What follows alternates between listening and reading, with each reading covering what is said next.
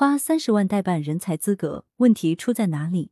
时评：文雄丙奇。据《浙江日报》消息，近年来，杭州出台了一系列重磅优惠政策，吸引各类高层次人才。然而，有网友反映，杭州出现了一些所谓的人才代办中介，将好政策作为牟利工具，大打擦边球。明知申请人不符合人才要求，但在收取三十多万元代办费后，就可通过运作帮助其获得杭州一类人才资格，享受诸多人才政策红利。杭州市人才办、杭州市人社局对此事回应称，对媒体反映的人才代办中介有关问题高度重视，已督促相关城区认真调查核实，将严格依法依规处理。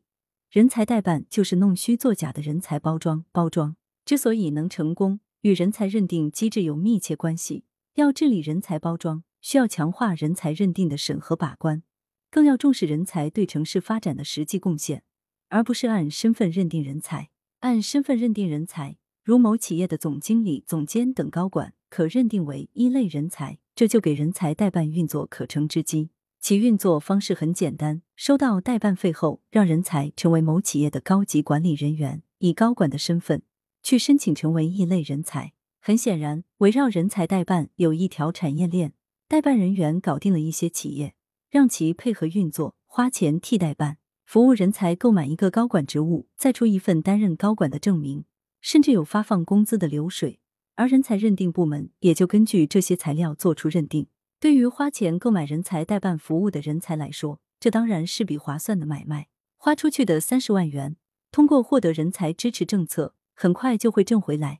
可是这样做的性质就是弄虚作假，是假冒人才去获得人才政策支持，这会严重影响人才政策实施的效果。对那些踏实工作的本分人才来说是不公平的。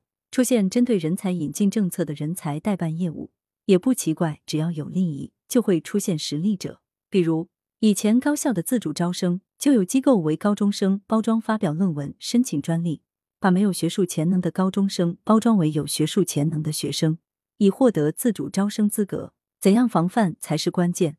对于参与弄虚作假包装人才的机构人员。一经发现，应严肃处理。除取消人才资格外，还应把机构人员都列入失信黑名单。而更进一步，还需要反思人才认定存在的疏漏与标准问题。对人才的认定，应该结合实际情况，有相应的过程性考察评价，不能只根据申报材料进行认定，即要有对人才的背调。这对于掌握人才信息的政府部门来说，并不是什么难事。